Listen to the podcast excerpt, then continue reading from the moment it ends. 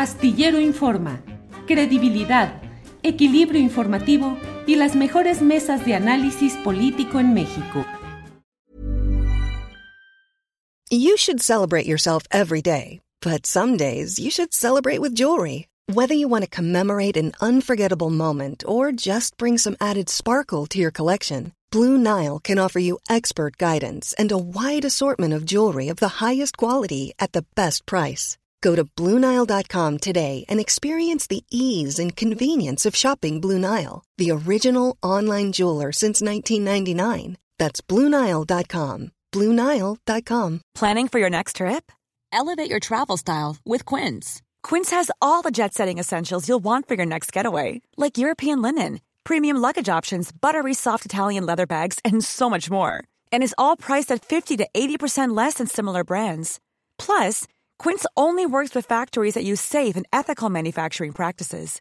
Pack your bags with high-quality essentials you'll be wearing for vacations to come with Quince. Go to quince.com/pack for free shipping and 365-day returns. Arturo Rodríguez, buenas tardes, Arturo. Buenas tardes, Julio. Qué gusto saludarte y qué gusto saludar a Arnoldo con una imagen muy nítida en esta ocasión. Parece No, que no, su no. proveeduría de internet y sus eh, eh, cámaras han recibido una inversión importante en estos días. Sí. Oye, recomiéndanos, Arnoldo, qué, qué proveedor, qué técnica, qué técnicos. Mira nomás, nosotros aquí No, todavía bueno. medios difusos. Arnoldo, bienvenido. Buenas gracias, tardes. gracias Arturo. Eh, buen- buena tarde. Yo ya estaba muy apenado, yo este, creía que era un complot muy serio este de Samarripa y Temoris contra mí, pero bueno, ya más o menos logré poner unos diablitos y creo que hoy va a funcionar bien esto. Eso, muy bien, Arnoldo. Muchas gracias. Bueno, de ratito debe incorporarse Temoris Greco y mientras tanto él va un poco retrasado porque fue a un asunto de su atención médica en la que está ahí muy, muy metido y en, un, en unos minutitos está por aquí con nosotros. Eh, comienzo contigo, Arturo, porque fíjate que desde luego he leído con mucha atención el reportaje que publicaste en proceso sobre pues los financiadores, el dinero, los intereses que están detrás de Latinus. Eh, lo leí también en la columna que publicas semanalmente en el Heraldo de México. Arturo, ¿qué hay sobre este tema? ¿Quién finalmente, quiénes son los que están detrás de la operación de Latinus? Bueno, yo, mira, a mí me llama mucho eh, la atención este tema porque creo que eh, a veces cuando uno aborda eh, un aspecto informativo concreto, los comentarios exigen un abordaje total de los asuntos y creo que a veces hay que explicarle a las audiencias que uno solo no puede contar todo, pero que bueno, todo sirve para contar algo y que bueno, en este caso hay diferentes materiales que abordan desde diferentes ópticas el, proceso que pues tiene ya más de tres semanas en la discusión pública, que es todo este asunto de José Ramón López Beltrán, de Baker Hughes, de la Casa de Houston, de si hay conflicto o no hay conflicto, de las respuestas presidenciales, algunas muy eh, eh, pues rudas en su, eh, pues a su modo. Y por mi parte, yo quise, eh, propuse eh, en proceso ocuparme de qué es lo que había detrás de eh, Latinos, porque me parece que se ha convertido eh, en un medio de comunicación importante que ha estado publicando información respecto a la casa presidencial, concretamente de los hermanos Pío Martín, de la prima Felipa, y recientemente como difusor de este reportaje de eh, José Ramón López Beltrán.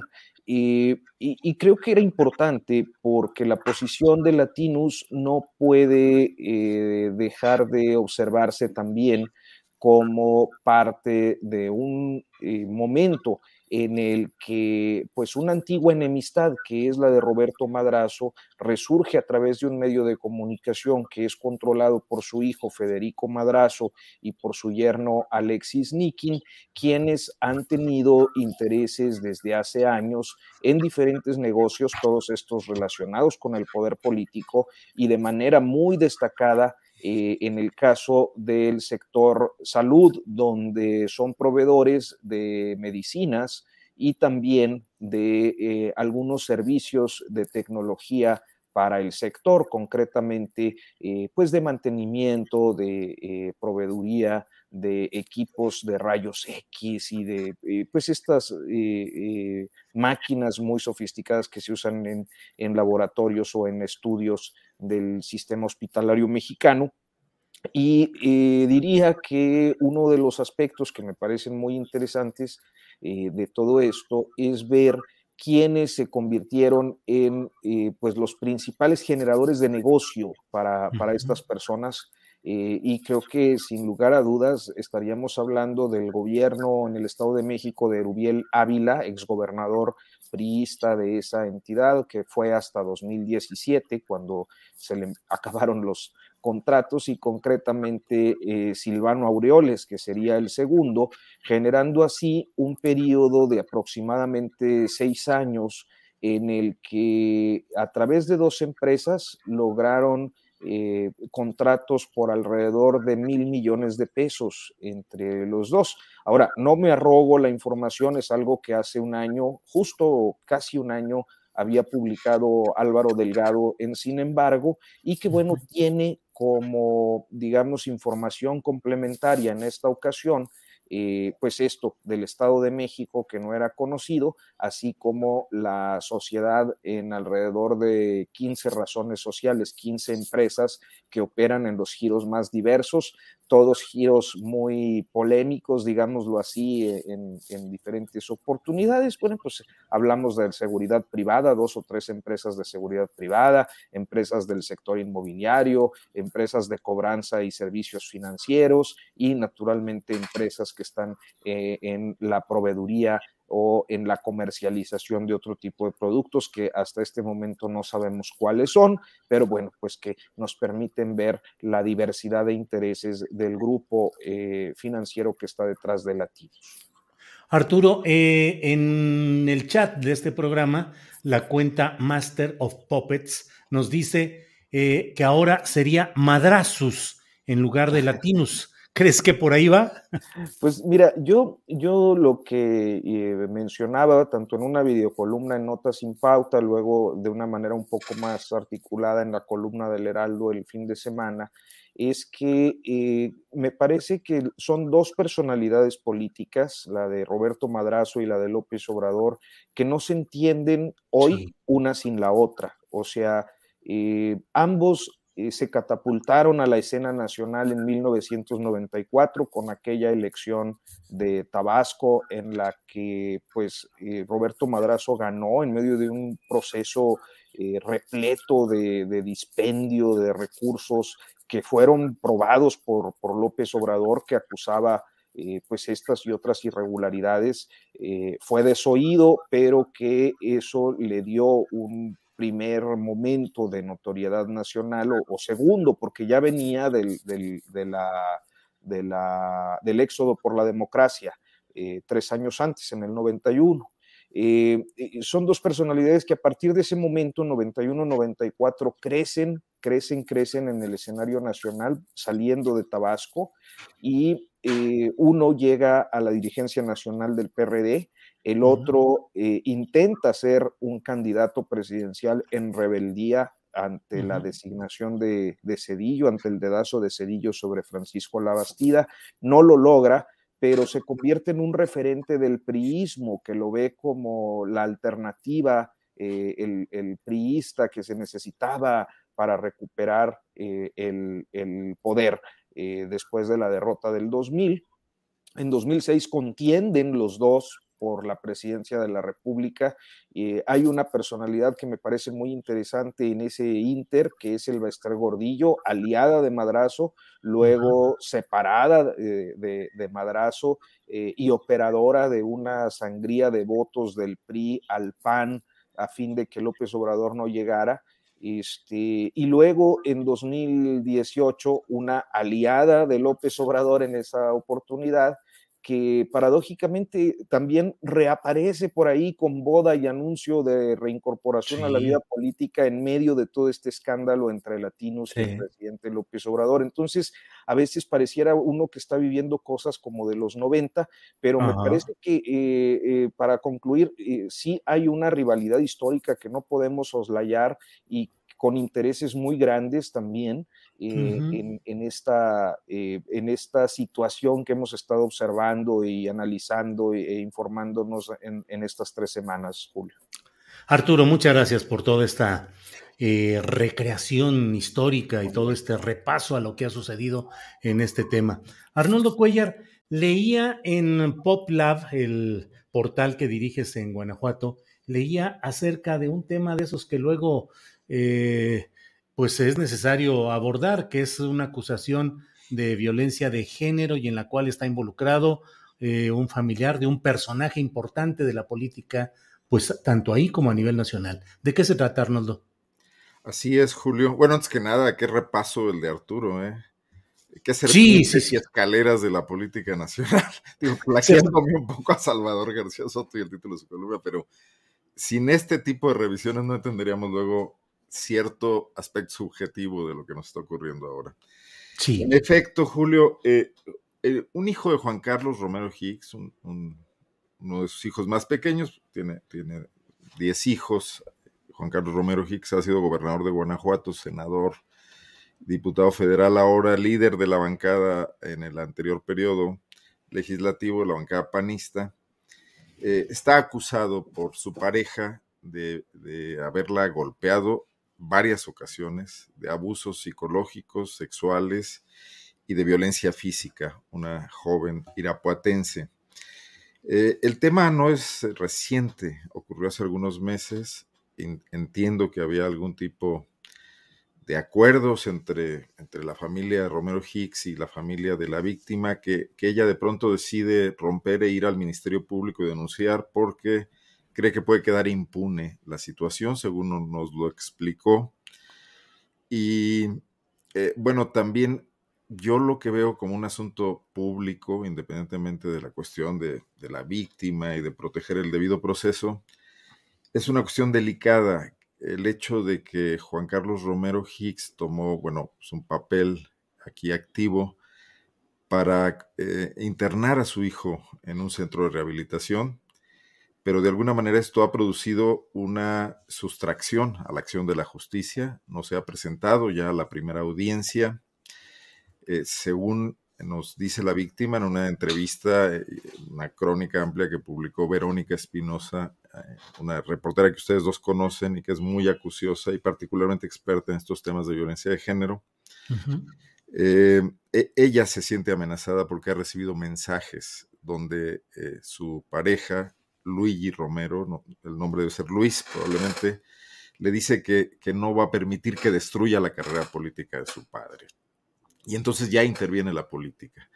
Pero tenemos antecedentes, tenemos el caso del diputado que nunca lo fue, que pidió, que, que, no se presentó a tomar protesta, Jorge Romero, también panista en Guanajuato, homónimo del, coordinador de la actual bancada, que estuvo detenido por acusado de violación y que fue liberado cuando pasó la crisis de, un poco mediática y política, fue liberado por, por, la Fiscalía eh, del Estado, por la Fiscalía de Carlos Amarripa, cuando el Ministerio Público reclasificó el delito a, violencia eh, de género. No, no, recuerdo en este momento el concepto exacto, pero ya no meritaba la prisión preventiva, lo reclasifica.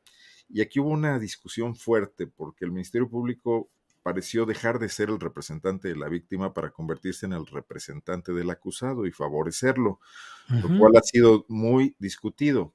Pero no es la primera vez que vemos este tipo de cosas en la actuación de Carlos Amarripa con respecto a, personajes protagónicos del panismo guanajuatense y que también nos hace entender por qué los panistas aprecian tanto a este fiscal de ya 13 años en, el, en el cargo en Guanajuato.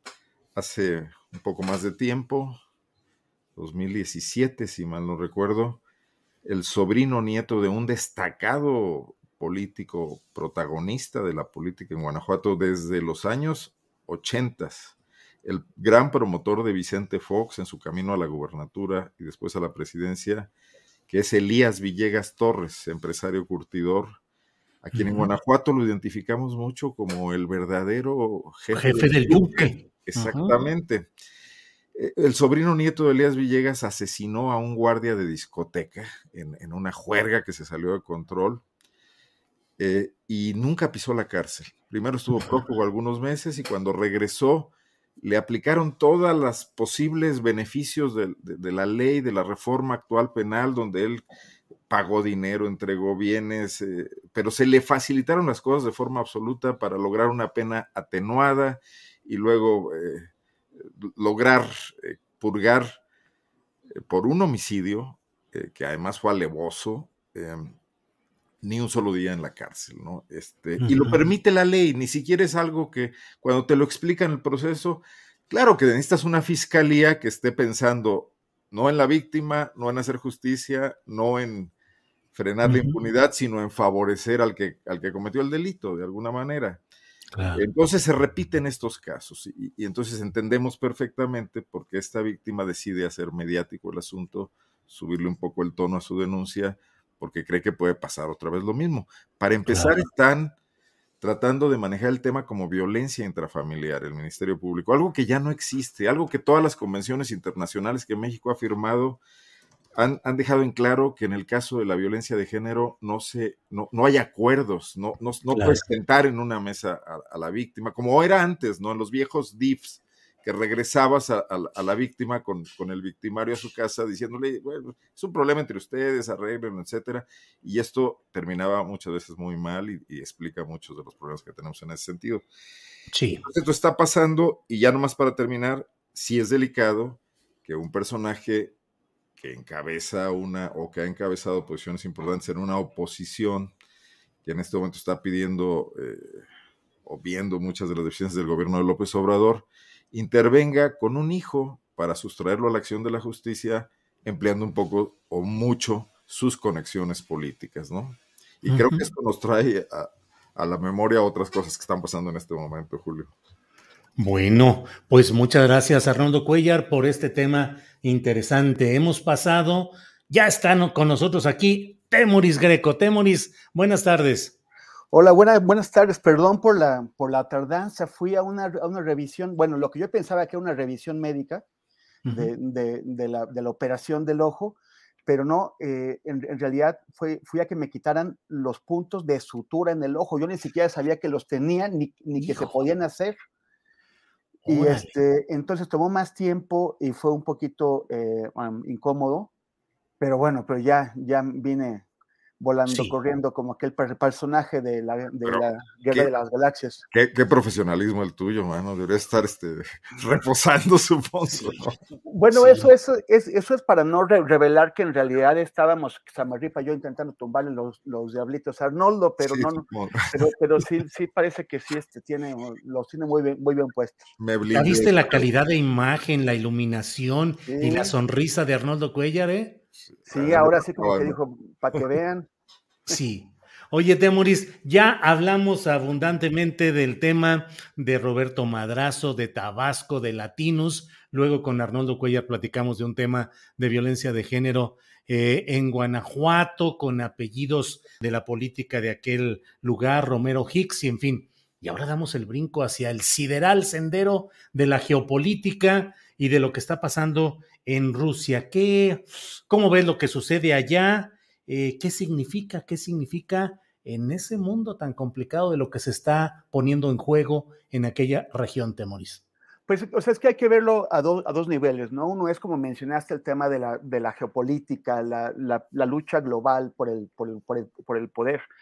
Eh, el, imperio ruso llegó a su máxima expansión tras la Segunda Guerra Mundial, cuando no solamente eh, incorporó varios territorios a la, Unión Soviética como, repúblicas federadas, sino también eh, cuando, colocó bajo, su dominio diversos países de Europa del Este y de, Asia, en donde eh, intervenían militarmente cada vez que lo, que que lo creían necesario.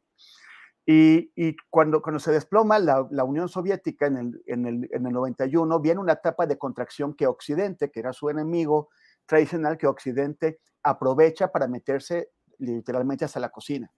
O sea, incorporaron eh, a, a, repúblicas que estaban bajo, bajo, bajo, dominio ruso, como Latvia o Letonia, Lituania y Estonia, a, a la OTAN, a la, los metieron a la Unión Europea, tomaron varios de los países que habían sido también controlados por, los rusos, Polonia, Chequia, Eslovaquia y otros, en, la OTAN y en la, Unión Europea. En, por ejemplo, Kirguistán, en Asia Central o Georgia, fueron, fueron también atraídas hacia la órbita occidental y esto los rusos lo vieron como, pues, como una intromisión, es como, como si se metiera Rusia y de, y de, y de pronto eh, eh, tomara México o tomara eh, Haití, o sea, es como si esto es mi, mi patio trasero, ¿no? Putin, que es un señor desesperado por el poder, toma esto, o sea, ahora está intentando regresar. E, ellos sí ven, ellos sí sienten un peligro existencial en que un país como Ucrania se eh, incorpore a la Alianza eh, Militar Occidental. Lo, lo ven como peligro existencial porque es a la OTAN, porque es como tener a Cuba, por ejemplo, eh, cuando Estados Unidos sintió que Cuba era, un, era, un, peligro porque ponían misiles en la puerta de su casa, así también lo vemos Moscú, ¿no? ¿Cómo vas tú a, incorporarlos a la OTAN si, si vas a, tener esos misiles aquí en la puerta de la casa? Entonces es un, es una, es una lucha eh, en, donde además también ninguno de los dos siente o ve cómo ceder ante el otro. Si, si tú, por ejemplo, eh, cedieras eh, ante, ante Putin diciendo, bueno, está bien, no invadas Ucrania, pero Ucrania nunca va a entrar a la OTAN, y pues Putin no se va a quedar contento con eso. Él realmente quisiera recuperar esa, esa hegemonía que tenía eh, cuando, cuando él era joven ya él era agente de la, de la KGB. Y entonces él quiere que además otros países salgan de la OTAN, como, como, como Lituania, como, como Estonia, como, como eh, Latvia. Y también quisiera recuperar su influencia en Europa del Este. Pero también Putin dice, si en, este, en ese momento que he hecho una apuesta tan fuerte, cedo, pues ya nunca voy a poder parar a, a Occidente y, van a incorporar a Ucrania a la OTAN y van a traer misiles acá. Ellos lo ven así. Eso es por el lado de la geopolítica, por el lado de las ambiciones de los pueblos, de la autodeterminación de los pueblos. Es claro que el pueblo ucraniano ya no quiere saber de los rusos, porque los rusos jamás lo han visto como una entidad aparte, como una entidad independiente. Los, los, rusos lo ven como, como, como una como, una colonia. Ya eso lo han dicho. La, propaganda rusa en este momento dice que Ucrania ni siquiera es un Estado, que es, que es parte de Rusia y lo, mismo que los otros eh, eh, anteriores países. Y los ucranianos, lo mismo que los estonios y los, y los lituanos, ya no quieren saber del, dominio eh, ruso. El tema es que están atrapados en esta lucha entre, entre grandes gigantes.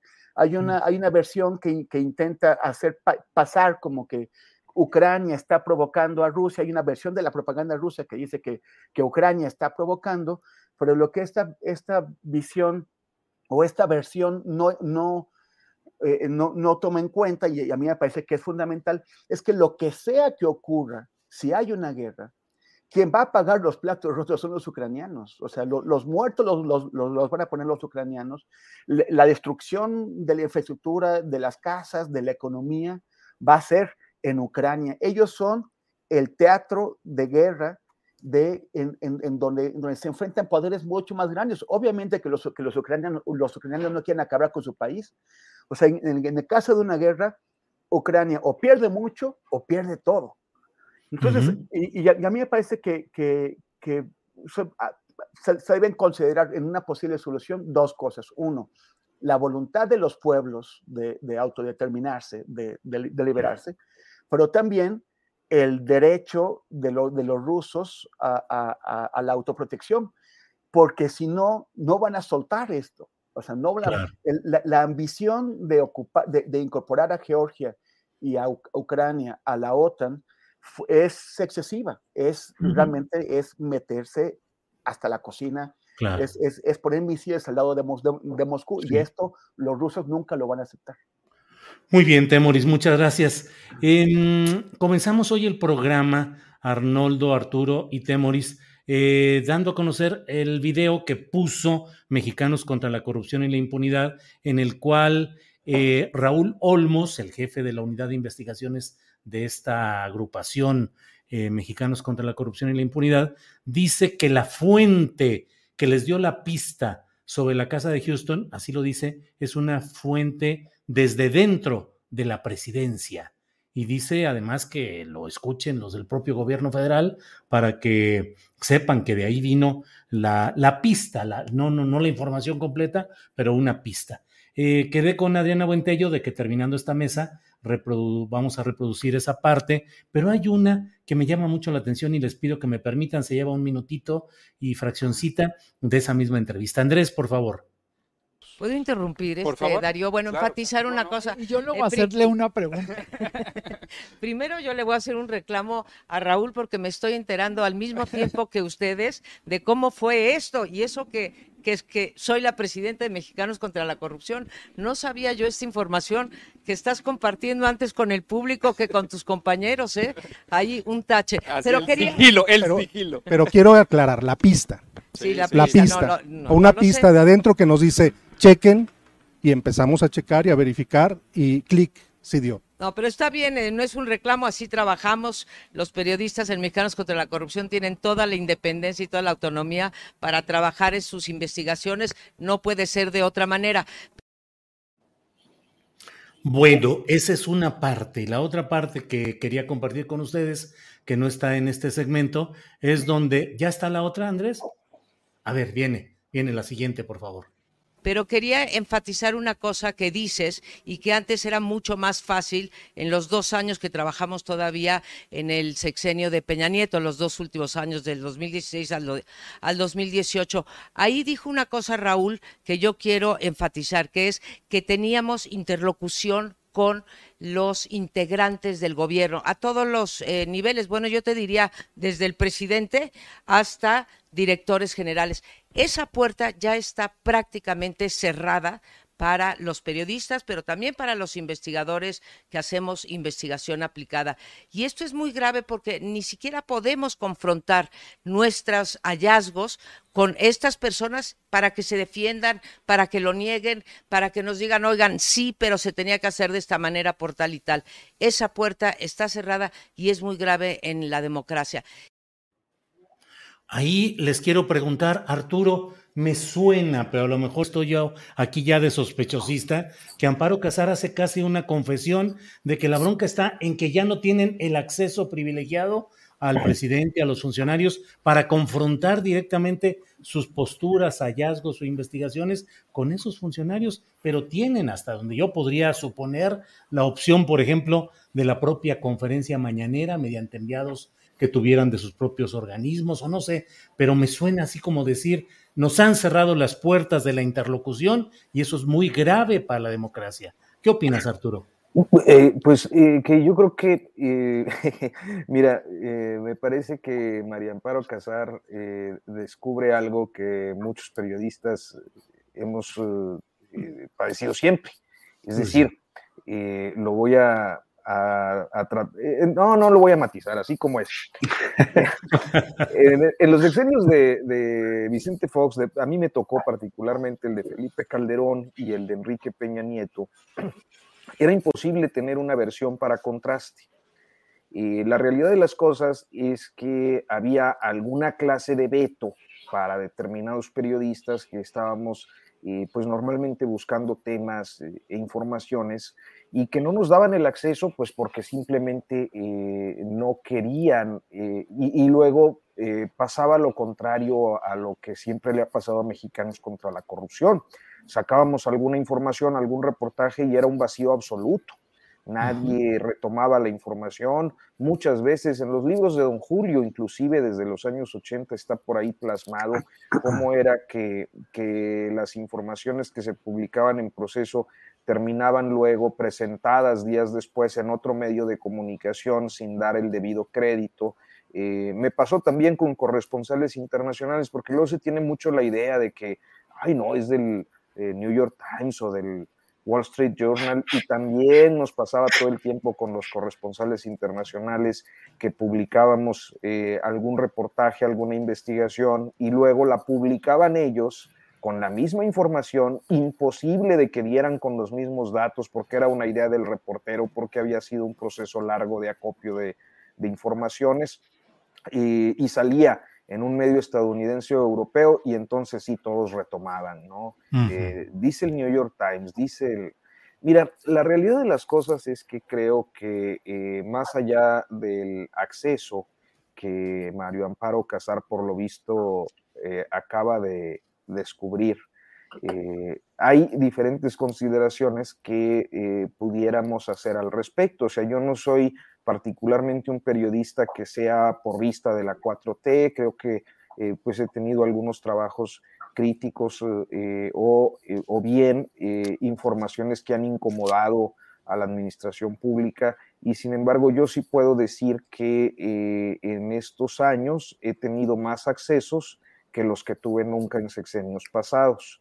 Y eso no es por ser porrista o ser un aplaudidor, sino porque hay otras condiciones de apertura este, que no existían en el pasado, pero sí ha sido una queja generalizada de muchos colegas que no logran contrastar informaciones y me parece que eso es lo que refleja María Amparo Casar, que por otra parte pues fue muy próxima, no como, eh, pues no sé cómo, como asesora, ¿no? De Santiago Krill y luego de... Sí, coordinadora de asesores. O sea, este, pues también eh, cuando está uno de asesor a esos niveles, pues claro, los accesos son más fáciles.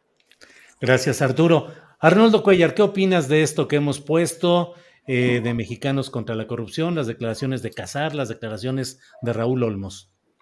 cuando hicimos el reportaje el año pasado sobre el perfil de Carlos Amarripa, el, el, cacique, el caudillo de la justicia de México, le mandamos dos cartas y le pedimos como cinco veces la posibilidad de hablar con él y ni respuesta tuvimos. Una de las cartas incluso la mandó el director de Conectas directamente y tampoco a él le respondieron. ¿no? Contestó una jefa de prensa que lo iban a ver y nada más.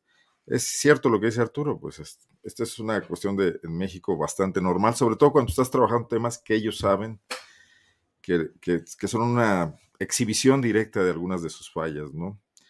Eh, y además está el otro asunto, cuando, cuando creen que pueden negociarlo de otras maneras y que a lo mejor lo que quieres es publicidad y lo intentan y si no, si es una postura de, no, no, lo que yo quiero es la información, se cierran muchas puertas. Eh, eh, pasó, por ejemplo, no, no, solamente con Popla, pasó en Guanajuato cuando Juan Manuel Oliva era gobernador y el AM asumió una postura muy crítica en, esos momentos, ¿no? A nosotros nos pasó en Zona Franca con Bárbara Botello, alcaldesa del PRI, o sea, los políticos en México se están cortados con la misma tijera. Yo realmente lo que quisiera decir es que me parece muy, me parece muy, no, la palabra no es decepcionante, porque, porque bueno, que se, ahora sí que se desilusionen los que estaban ilusionados, como decía el viejo panista, ¿no? El tema es que me parece muy... Eh... Even on a budget, quality is non-negotiable. That's why Quince is the place to score high-end essentials at 50 to 80% less than similar brands. Get your hands on buttery soft cashmere sweaters from just 60 bucks, Italian leather jackets, and so much more. And the best part about Quince, they exclusively partner with factories committed to safe, ethical, and responsible manufacturing. Elevate your style without the elevated price tag with Quince. Go to quince.com slash upgrade for free shipping and 365-day returns. Millions of people have lost weight with personalized plans from Noom. Like Evan, who can't stand salads and still lost 50 pounds. Salads generally for most people are the easy button, right? For me, that wasn't an option. I never really was a salad guy. That's just not who I am. But Noom worked for me. Get your personalized plan today at Noom.com. Real Noom user compensated to provide their story. In four weeks, the typical Noom user can expect to lose one to two pounds per week. Individual results may vary. Muy chato de parte del presidente López Obrador eh, seguir esa vieja política tan, tan priista, tan panista, de, de lo, yo lo dije aquí la vez pasada, no sé si se alcanzó a oír, ¿no? De confundir al señuelo con el verdadero adversario. Porque eh, si vemos que detrás de muchos de los ataques que está recibiendo López Obrador, algunos de ellos con elementos periodísticos por lo menos dignos de tomarse en cuenta, como es eh, la casa de Houston, eh, él mismo ha señalado claramente que hay fondos eh, provenientes de quienes hacían grandes negocios con el gobierno en el pasado y que los han perdido.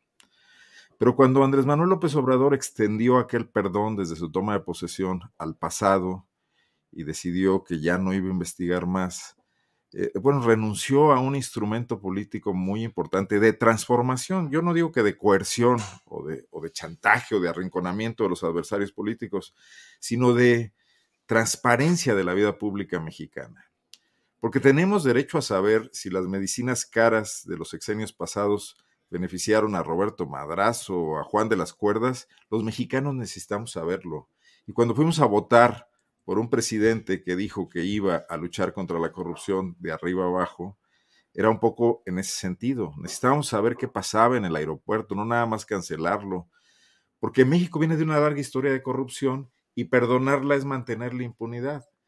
A mí me da mucho la idea de que es el viejo pacto de complicidad, de que te perdono a ti para que me perdonen a mí posteriormente, que han hecho todos los presidentes de este país. Y eso entonces no corta de tajo la historia de eh, pobreza política, de corrupción, de, de, país bananero que tenemos y que pudiera dar lugar a un momento diferente. Y que creo que un político como López Obrador, que ha insistido mucho en que no tiene cola que le pisen, podía haber intentado y no estarse distrayendo con los lorets de este mundo, ¿no? Porque en realidad los 35 millones, pues le sobran a quien hacía negocios con las medicinas en las cantidades que se nos ha dicho, esos 35 millones son una propina. Y a mí lo que me interesa saber es qué hay detrás de la otra fortuna, a quién dañó, cómo, cómo perjudicó a las instituciones de salud mexicanas, por qué hoy estamos en esta situación de deterioro, ¿no? Eh, eh, entonces, sí siento que hay ahí, que se queda muchísimo a deber y que estamos empantanados en una discusión banal, baladí, importante desde luego, porque también hay que discutir el periodismo, hay que discutir muchas cosas, pero no estamos discutiendo lo de fondo definitivamente, nos estamos entreteniendo eh, con lo que está encima del escenario, ¿no? Y no el sustrato. Bien, Arnoldo, gracias. Temoris Greco, por favor, tu opinión, tu reflexión sobre lo que hemos eh, difundido en este video de posturas de María Amparo Casar, presidenta de Mexicanos contra la Corrupción y la Impunidad, y de Raúl Olmos, el periodista en jefe en la publicación de este conjunto de imágenes y de datos respecto a la Casa de Houston. Tu micrófono, tu micrófono. Yo, yo creo que Arturo lo puso bastante bien, con bastante claridad habría que preguntarse, yo no lo sé, pero habría que preguntarse si cuando María Amparo Casar fue asesora de Santiago Krill eh, y había eh, temas polémicos, temas incómodos, periodistas críticos, ella les brindó el acceso a, Santiago necesario como, como el que está pidiendo ahora. Y, y, también es cuestión de que, bueno, pues finalmente este grupo que dice, ella dice investigación aplicada, pero también es del, litigio estratégico. O sea, e, es lo, es lo complicado de Mexicanos contra la corrupción. Si nada más fuera una organización que realiza investigación sin un sesgo partidista, sería una cosa, pero hace un activismo directo al, hacer este litigio estratégico. Entonces, ¿a quién le estás pidiendo que, te dé la información? O sea, a, la misma persona contra la que después vas a litigar judicialmente. O sea, no es cualquier, eh, no es un medio de investigación o, un centro de investigación común y corriente, es, es, un, es un centro que está haciendo este tipo de actividades. Por el otro lado, tiene razón. O sea, independientemente de que es posible que exista algún tipo de incongruencia, sí es importante que eh, cuando se realiza una investigación de carácter periodístico o aplicado, como dice ella, haya la posibilidad de, de, de tener una interacción con las personas investigadas. De hecho, es una necesidad del periodismo. Es una necesidad que tú le des la voz a quien estás investigando para que te diga si es cierto o es más o menos cierto o no es cierto o de plano es una barbaridad lo que, lo que estás diciendo. Que lo, que lo puedas investigar, o sea, digo, que lo, que lo, que lo puedas involucrar. Es un, es un derecho de la persona a, quien estás denunciando el poder responder, el que tú lo invites a responder a tu, a tu, a tu, a tu investigación. Entonces eso ha pasado con los gobiernos anteriores y está pasando con el actual. Está pasando en, e, en ese asunto, eh, qué bueno, me da mucho gusto que nuestro querido Arturo tenga este, esta capacidad de, de, interactuar con las personas en las que investiga. Vemos que otros medios no. Y, y, eso se parece un poco al pasado, ¿no? Algunos medios sí tenían acceso, otros, otros medios no. Está el tema de la transparencia, está el, el, tema de que, de que el, el Sistema Nacional de, de Transparencia no consigue que las instituciones públicas desvelen eh, información que debería estar a, disposición de quienes la solicitan y que cuando después de mucho darle vueltas eh, se, logra que entreguen esa información, lo que entregan son documentos totalmente tachados en los que no se puede entender nada ni se puede obtener ningún tipo de información útil. O sea, están haciendo como que cumplen cuando en realidad lo que hacen es, no, no cumplen. A mí me parece que este gobierno está tan distante de la transparencia necesaria para el público antes, ante la ciudadanía, ante los gobernados, ante quienes los elegimos, como estaban los gobiernos anteriores. Entonces, creo que sí es necesario eh, em, dar muchos más pasos allá y presionar, y presionar, aunque yo no creo que en ese sexenio se logre ya, dado, los conflictos que estamos viendo y el, y el, escenario preelectoral, sí, eh, sí, sí podría esperar que eh, al, que, candidatos presidenciales se puedan comprometer con una mejor comunicación con los medios de comunicación, aunque parezca redundante, en beneficio del derecho de la, de la sociedad a la información. Gracias, Temoris. Em, Arturo, usted que es el hombre memorioso y que tiene la capacidad de hacer esas ligas y contextos, eh, dinos, ¿qué opinas de este tema de Ignacio Ovalle, reaparecido luego de 28 años de estar fuera del Servicio Público Federal, que reaparece con el presidente López Obrador como director de Seguridad Alimentaria Mexicana, Segalmex, y el recuerdo de que él, Ovalle, que ahora está eh, en, eh, en el primer lugar de las irregularidades Segalmex, según la Auditoría Superior de la Federación, pues él fue director de Conasupo con Raúl Salinas como el verdadero operador, según mi punto de vista. Pero el maestro Rodríguez que nos diga, por favor. no, por favor, Julio, me, apenas es No, pero es la verdad, tú eres bien memorioso y sabes, pero dinos, por favor. No, bueno, mira, estamos hablando, eh, a mí me, sorprendió mucho la designación, eh, me tocó hacer la nota cuando lo presentó allá en la Casa de Transición, todavía ahí en la Colonia Roma, donde soy la sede de, de Morena. Este, y me sorprendió mucho la designación porque estamos hablando, pues, si no me falla la memoria en este momento, porque luego no te creas, no me acuerdo tanto, creo que fue particular de Echeverría, ¿no? Sí, sí, sí, sí. Fue secretario particular de Luis Echeverría y efectivamente, eh, digamos que el director de papel de, de Conasupo, durante el sexenio de Carlos Salinas de Gortari, en un periodo en el que auténticamente quien movía los hilos de la CONASUPO pues era Raúl Salinas de Gortari.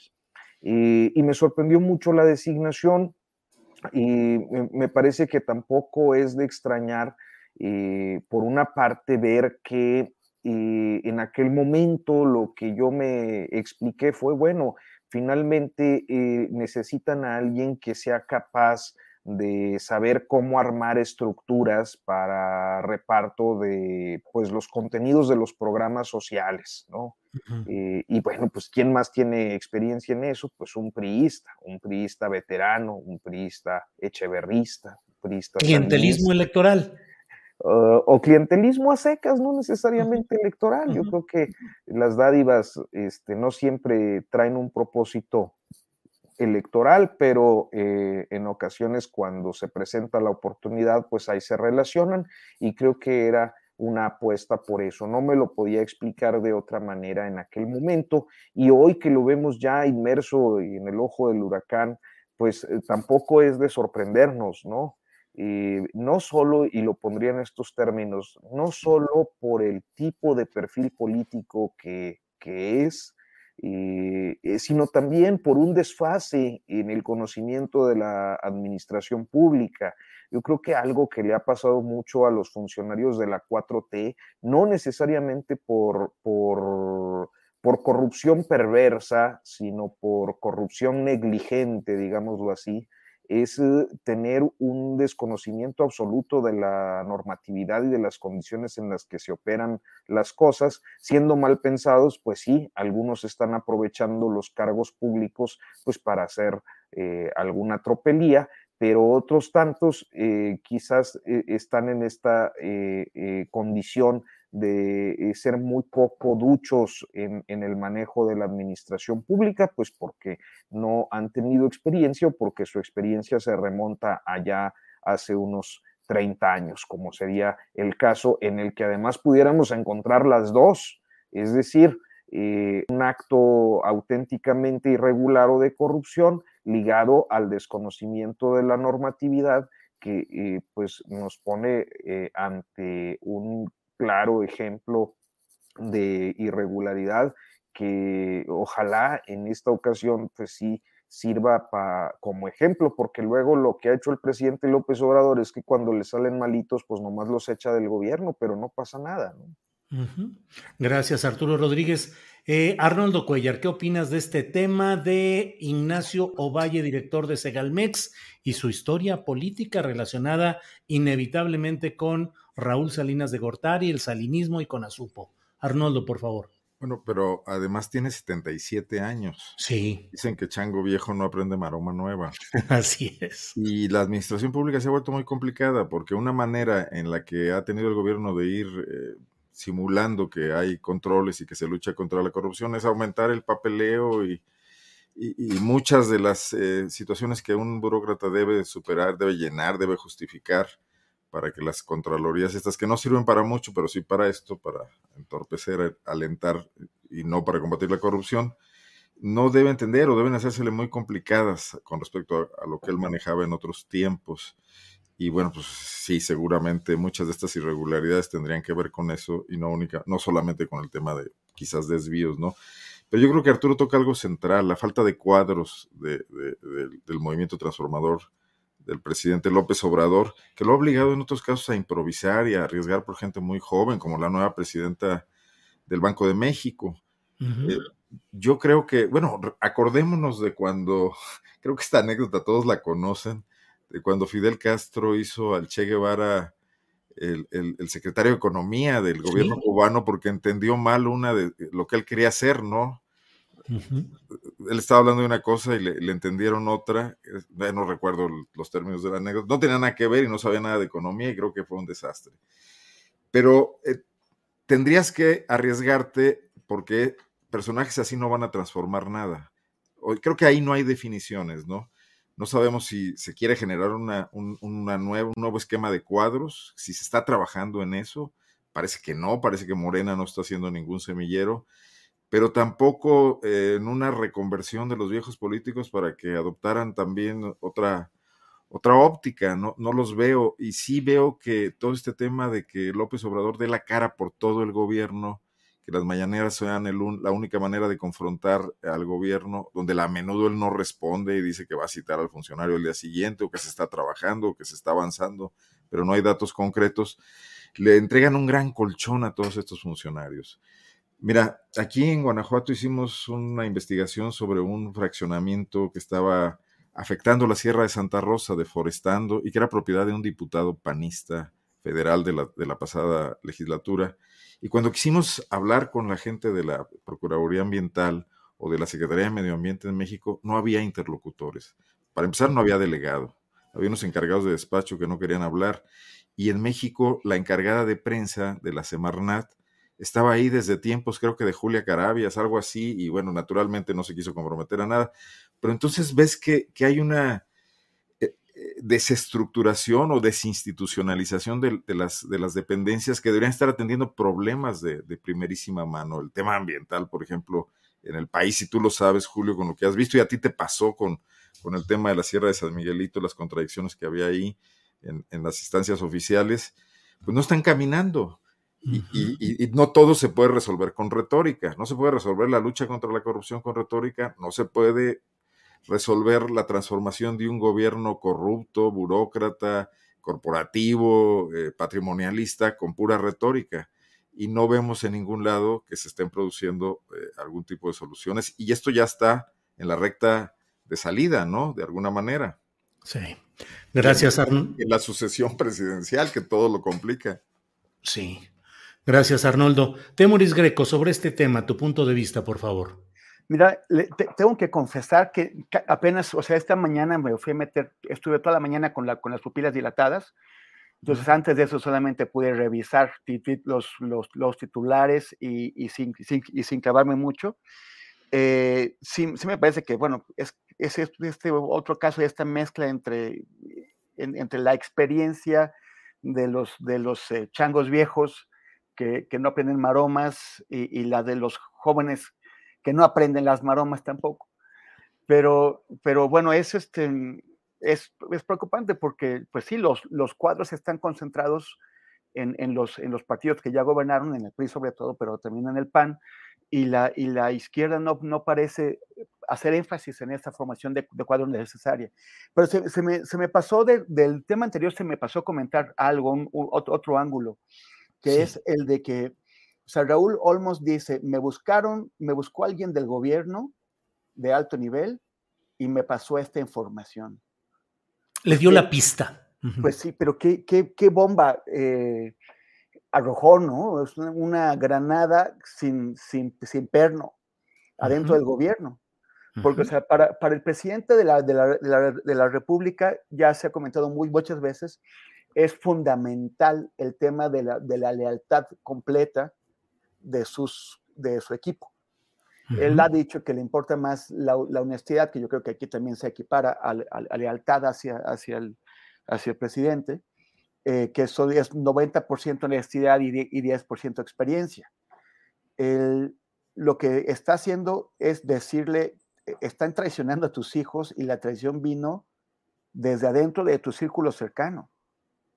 Si Andrés Manuel se cree esto, y es desconfiadón, si Andrés Manuel se cree esto, va a estar preguntándose, va a estar viendo a, a, sus ministros, a sus secretarios, a, la gente alrededor de él, a todos con ojos de sospecha y de, quién está. O sea, si esto es cierto, es grave porque indica una, una fisura, una, una, una, fisura pues traidora, porque realmente que tú filtres esta información eh, no, no, no es una información que, que sea una, una cosa gravísima de, de trascendencia, pero sí es algo que es de que, es, que tira a la línea de flotación del presidente, que es su credibilidad.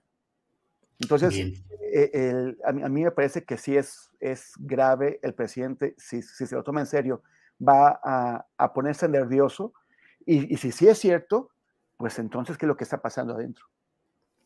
Bien, Temoris, gracias.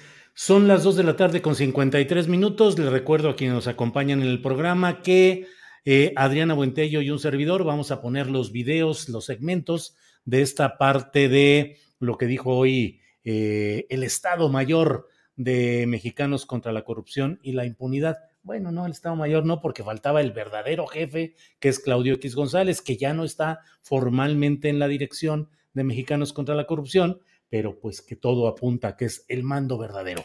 Bueno, Arturo Rodríguez, eh, pues llega el momento de los postrecitos, ¿de qué nos desea usted hablar ya en esta parte final? Arturo, por favor. Híjole, pues no sé, mira, eh, creo que muy brevemente comentar que eh, hay una eh, discusión, dentro de de la discusión general hay subdiscusiones, ¿no?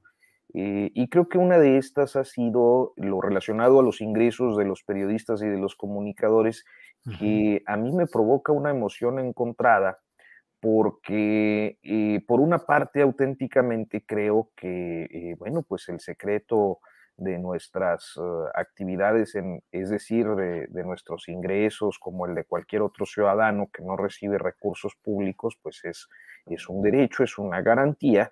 Y por el otro lado también eh, observar que la mayoría de los periodistas ganamos poco en este país. El salario eh, pues debe andar por ahí de los 9 mil pesos más o menos promedio mensual eh, en México de los reporteros, frente a ingresos muy grandes de algunos comunicadores que muchas veces, y creo que esto es algo que poco se ha discutido, llegan a los principales espacios de la radio y la televisión eh, en virtud de las carteras de clientes que ofrecen a las empresas. o sea, no es como que uno llegue y diga, bueno, pues yo soy periodista y tengo estas experiencias y he logrado eh, revelar estas informaciones y, me gusta hacer locución, etcétera, y te contratan. Eh, en la mayoría de los casos, los espacios estelares dependen mucho de las carteras de clientes de los comunicadores que llegan a esos espacios estelares. Entonces, si un comunicador llega y ofrece, no sé, 8 millones de pesos eh, garantizados por publicidad comercial a partir de su contratación, él se lleva pues digamos que una octava parte, un, millón o un millón y medio de pesos, yo qué sé. Este, pues es un buen negocio tanto para la empresa de medios como para el comunicador. Y naturalmente eso tiene implicaciones en, las definiciones editoriales, en el, abordaje, en el abordaje de los asuntos, especialmente hoy, eh, eh, en estos años en los que la publicidad oficial y se ha disminuido de una manera dramática y, hoy veíamos al presidente este, diciendo que la podía disminuir todavía más para dedicar un fondo para, para la seguridad social de periodistas pobres, yo creo que no le alcanza con todo el presupuesto de todo, porque la mayoría de los periodistas son, son, son somos pobres. Entonces, eh, creo que sí son temas que se tienen que, se tienen que discutir eh, en aras también de un eh, mejoramiento de la calidad del periodismo en México. Quizás no me gusta o quizás no a todos nos gusta que sea el presidente quien esté alentando esta discusión, pero diría que no hay nadie más que la esté alentando. Entonces, pues insisto, me provoca una emoción encontrada porque pues al menos a mí sí me gustaría saber cuál es el, origen de los fondos que posibilitan la contratación de muchos malos, auténticamente malos periodistas, ya no solo periodistas, malos conductores, aburridos, este, sosos, sin el menor, sin la menor pizca de simpatía, pero que están ahí en los espacios estelares, este, acaparando la agenda. Suscribo todo lo que dices, Arturo. Durante el tiempo en el que estuve como director editorial de Radio Centro, me di cuenta también de cómo es, algunas personas se llevaban su paquete de anunciantes y a las pocas horas, casi a las pocas horas, ya estaban eh, recontratados, pues no tanto por la calidad periodística ni por la audiencia, sino por ese portafolio de anunciantes que obviamente apostaban por ese tipo de periodismo, por ese enfoque, por ese eh, abordaje de los asuntos nacionales a conveniencia de sus empresarios y entonces podían moverse y al mismo tiempo se iban de la octava porque decían, no, es que no nos gusta lo que está pasando y preferimos llevarnos toda nuestra publicidad a otros lados. Efectivamente es un tema fundamental, Arturo. Bueno, pues tú lo conoces mejor que yo y yo nada más acentuaría eh, eh, la diferencia en lo que la mayoría de los periodistas tienen como ingreso y, la forma de vida de la mayoría de los periodistas, auténticamente periodistas reporteros, este, respecto a estas personalidades, figurones, y, que ya, mira, ya me imaginé quién, pero no voy a decir. Arnoldo Cuellar, sálvanos de este momento y dinos por favor lo que quieras en esta parte de los postrecitos.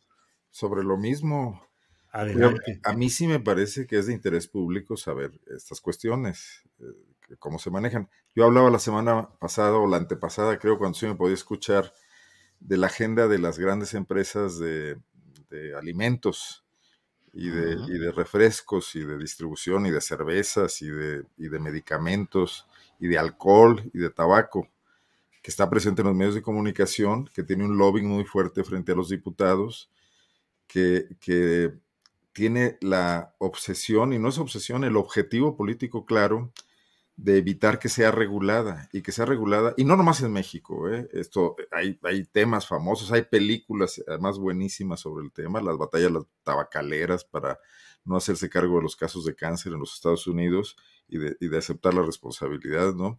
De su publicidad engañosa, de los productos que adicionan.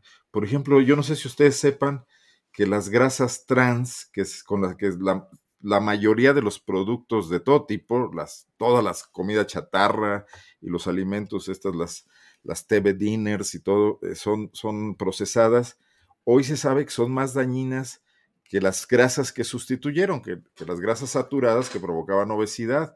Hoy, hoy, hay investigaciones serias que hablan de que las grasas trans están en el origen de padecimientos mucho más severos, incluso eh, discapacidades como, bueno, no, no, no, no, quiero cometer una equivocación, pero temas más drásticos de enfermedades que están surgiendo hoy que, que se van detectando y que son cuadros para los cuales, por ejemplo, eh, los, los, programas de salud públicos no tienen ninguna manera de abordarlos, pero el origen estaría en ir a evitar que una industria, por hacer utilidades y por hacer ganancias, se esté, esté eh, dañando a sus clientes, que además pagan por ello, ¿no? Y es el gobierno y son las instancias públicas de vigilancia en salud, en comercio, en, defensa del consumidor, quienes tendrían que estar eh, vigilando esto, y serían los legisladores los que también tendrían que estar atentos al tema. Bueno, pues lo que gastan las tabacaleras y, lo que pues, cuando se aprobó el tema de los espacios libres de humo, el cabildeo que se hizo ahí para retrasarlo, es brutal. Y ahí estamos muchos comunicadores en medio de esto,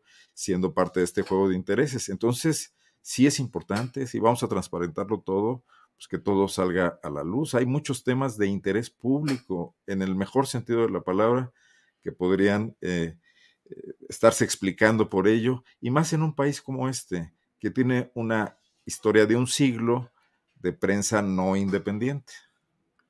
Gracias, Arnoldo. Eh, Temoris Greco, te toca cerrar esta mesa, por favor, con tu reflexión final con el postre de lo que desees agregar, por favor, Temoris. Pues nada más comentar que en Colombia, esta, esta Colombia que todavía no se termina de deshacer del uribismo, de la extrema derecha, esta Colombia plagada por una violencia, una derecha eh, hiperviolenta, eh, eh, de esta que, que, que, sigue con, tantas, con, con, tantos problemas y con tantos retrasos de un conservadurismo atroz, eh, acaba la Suprema Corte de, aprobar, de, determinar que el aborto hasta, las 24 semanas es legal. a, los, seis meses. 24 semanas, ¿no? Sí, sí, que son seis meses. Sí, que son seis meses. Este, y ya, ya lo aprobó hace poquito tiempo Argentina, en Cuba también está, pero México, bueno, a México se puso a la vanguardia en 2007, cuando, cuando se aprobó aquí, hasta las 13 semanas, pero después vino esta ofensiva tremenda en los estados para, para anular en, la, en la, mayoría de ellos las, las causales que, que tradicionalmente sí permitían que, que, un, que, una mujer tomara esa decisión.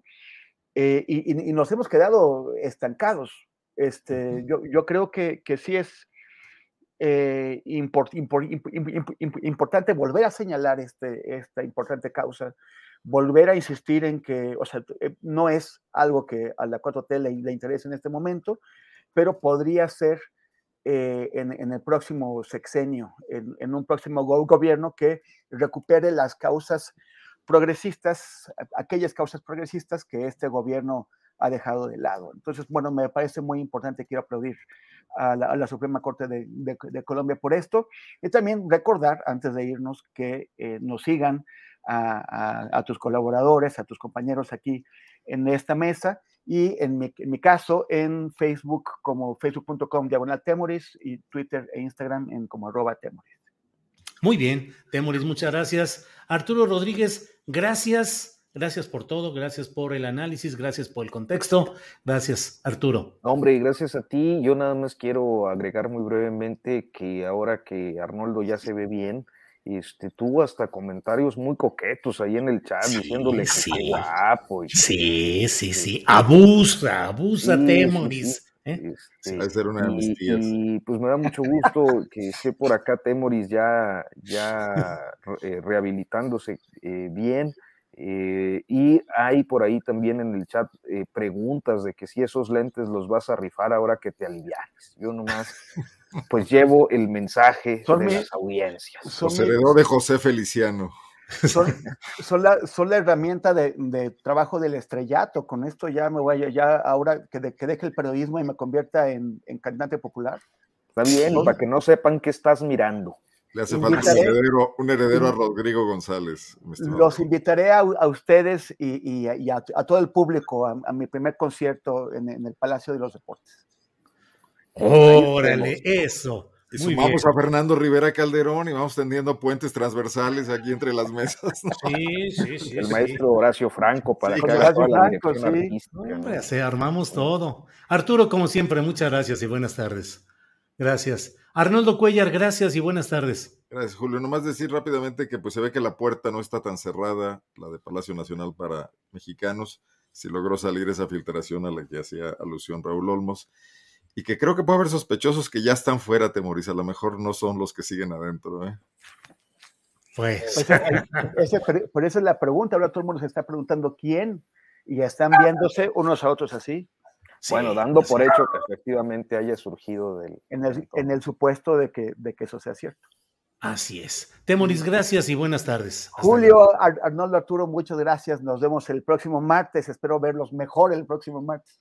Esperamos que así sea, que nos veamos mejor. Gracias. Hasta, el próximo martes. Mejorando, Temoris. Saludos, saludos, Julio y Arturo. Gracias. Hasta luego. Hi, I'm Daniel, founder of Pretty Litter. Cats and cat owners deserve better than any old-fashioned litter. That's why I teamed up with scientists and veterinarians to create Pretty Litter. Its innovative crystal formula has superior odor control and weighs up to 80% less than clay litter.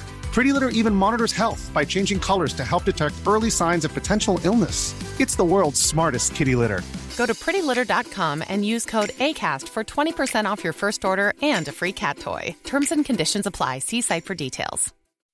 When you make decisions for your company, you look for the no brainers. If you have a lot of mailing to do, stamps.com is the ultimate no brainer. Use the Stamps.com mobile app to mail everything you need to keep your business running with up to 89% off USPS and UPS. Make the same no brainer decision as over 1 million other businesses with Stamps.com. Use code PROGRAM for a special offer. That's Stamps.com code PROGRAM. Para que te enteres del próximo noticiero, suscríbete y dale follow en Apple, Spotify, Amazon Music, Google o donde sea que escuches podcast. Te invitamos a visitar nuestra página julioastillero.com.